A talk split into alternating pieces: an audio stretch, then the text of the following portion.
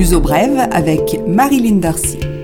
Bonjour à tous, bienvenue dans ce nouveau numéro de Luso Brève, le programme de l'information essentielle sur le Portugal. Tout d'abord, cette crise politique en cours au Portugal. Le pays pourrait être confronté à des élections législatives anticipées.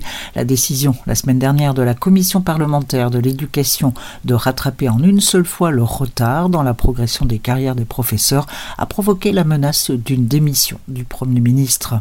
Antonio Costa a été désavoué par ses soutiens au Parlement, le bloc des et le Parti communiste qui se sont alliés à la droite des partis CDSPP et PSD pour voter cette décision. Le gouvernement souhaitait accorder un rattrapage de deux ans et huit mois des salaires des professeurs afin d'éviter les dérapages des comptes publics. C'est les quatre partis qui se sont retrouvés dans ce qu'il est convenu d'appeler une coalition négative maintiennent leur décision en session plénière de l'Assemblée nationale le 15 mai, alors le Premier ministre démissionnera. Bruxelles a maintenu euh, les prévisions macroéconomiques concernant le Portugal suite à ses remous euh, de politique interne, un déficit qui devrait être de 0,2% du PIB cette année, même si la croissance est revue légèrement à la baisse à 1,9%.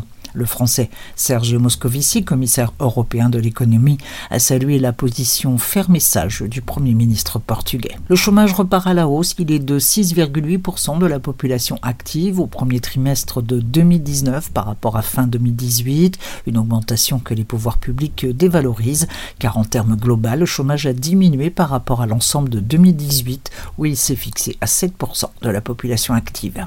À Porto, le nombre de nouvelles inscriptions d'appartements au registre du logement de courte durée a chuté de 40% au premier trimestre de cette année, un signe de maturité du marché, estiment les spécialistes qui considèrent que l'offre en la matière ne peut pas augmenter de 30 ou 40% tous les ans à l'infini.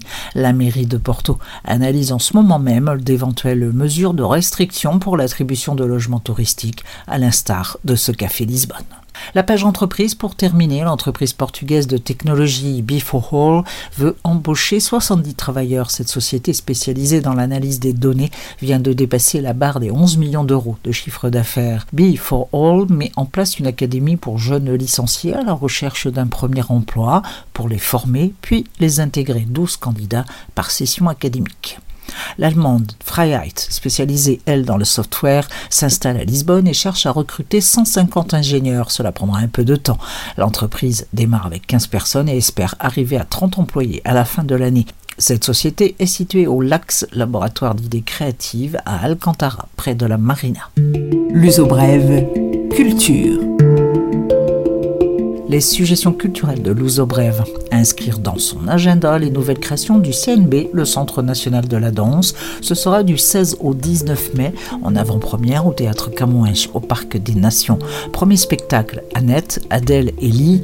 C'est le titre de la nouvelle création de Rui Lopez Grassa avec Joan Penalva pour la Compagnie nationale de ballet. Le FIMFA, Festival de marionnettes et formes animées, se poursuit mais quitte le Château Saint-Georges. Deuxième week-end avec cette fois les compagnies Group 38 des Danois qui font revivre l'univers particulier de Hans Christian Andersen. Ça s'appelle d'ailleurs Hans Christian vous devez être un ange. Et ça en dit long sur le pouvoir onirique de la pièce au théâtre de Berwald. Ce sera les 10 et 11 mai à 20h et dimanche 12 mai à 18h. Les mêmes jours et un peu plus tard dans la soirée, la compagnie S'écrit pas des Français présente Vue, un homme en solo autour d'objets miniatures qui reconstitue son quotidien entre théâtre d'objets et cirque minuscule, un grand moment de spectacle au théâtre Taborda les 10 et 11 mai à 21h30 et le 12 mai à 16h30. Aux mêmes dates, l'espagnol Javier Bobes présentera Cosas que se olvidan fácilmente ou choses qui se devinent facilement dans le même esprit du théâtre d'objets autour de la question de la perte de mémoire.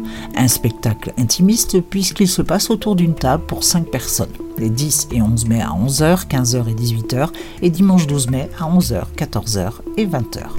Enfin, les 11 et 12 mai, le Wally Ranch All Stars de la compagnie Ye-Goods qui nous vient du Royaume-Uni. Trois performeurs autour d'une ville miniature, une maquette fidèle à l'original. Beaucoup d'humour et de sarcasme dans cette reconstitution d'une destruction urbaine pour raisons climatiques. Les 11 et 12 mai à 11h et 16h. Le film Fa se poursuivra la semaine prochaine. Les fans apprécieront la diva de la pop Madonna se produira l'an prochain à Lisbonne, pas de date encore fixée alors que son album Madame X en partie tourné à Lisbonne fait parler de lui. Madonna s'apprête à entamer sa tournée autour de ce même nouvel album Madame X. Cinéma français, francophone ou en coproduction dans l'Ozo Bref chaque fois que c'est possible, avec à l'affiche le film L'incroyable histoire du facteur cheval de Nils Tavernier, avec Jacques Gamblin, Laetitia Casta et Florence Thomasin. L'incroyable histoire d'un facteur de la Drôme, mégalomane, qui décide de construire un palais pour sa fille Alice. Un film biographique sur l'histoire de Ferdinand Cheval et de son palais idéal, l'histoire d'un rêve dans les salles portugaises cette semaine. L'Ozo Brève est terminé, je vous retrouve la semaine prochaine pour une nouvelle édition. Bonne semaine